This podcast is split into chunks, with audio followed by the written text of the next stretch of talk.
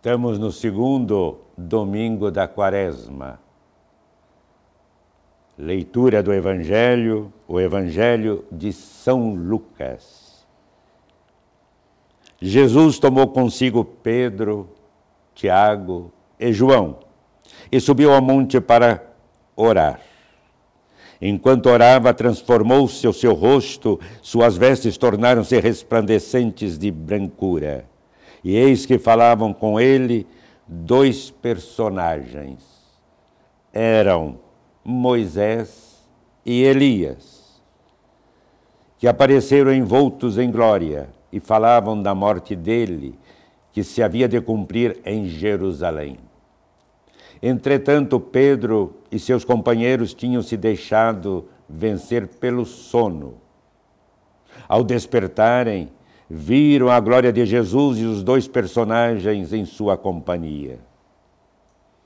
Quando esses se apartaram de Jesus, Pedro disse: Mestre, é bom estarmos aqui. Podemos levantar três tendas, uma para ti, outra para Moisés, outra para Elias. Ele não sabia o que dizia. Enquanto ainda assim falava, veio uma nuvem e os encobriu com a sua sombra. E os discípulos, vendo-os desaparecer na nuvem, tiveram um grande pavor.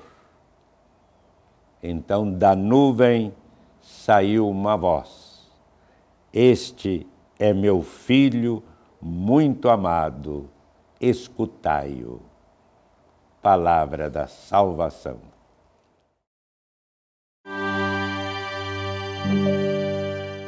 É Jesus no Monte Tabor. Subiu ao Monte Tabor com os três apóstolos, Pedro, Tiago e João. Jesus foi para orar. Vejam, todos esses momentos que nós refletimos sobre Jesus, Jesus estava em oração. Domingo passado, lá no deserto, ele orava essa comunhão com o Pai.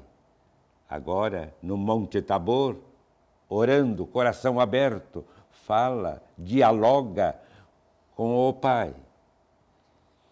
E eis que ele estando assim, ao lado dele, Moisés e Elias, a lei e os profetas. Portanto, todo o Antigo Testamento, toda a revelação tem sua plenitude na pessoa de Jesus. É isso. Jesus é a realização perfeita, total, soberana da lei e dos profetas.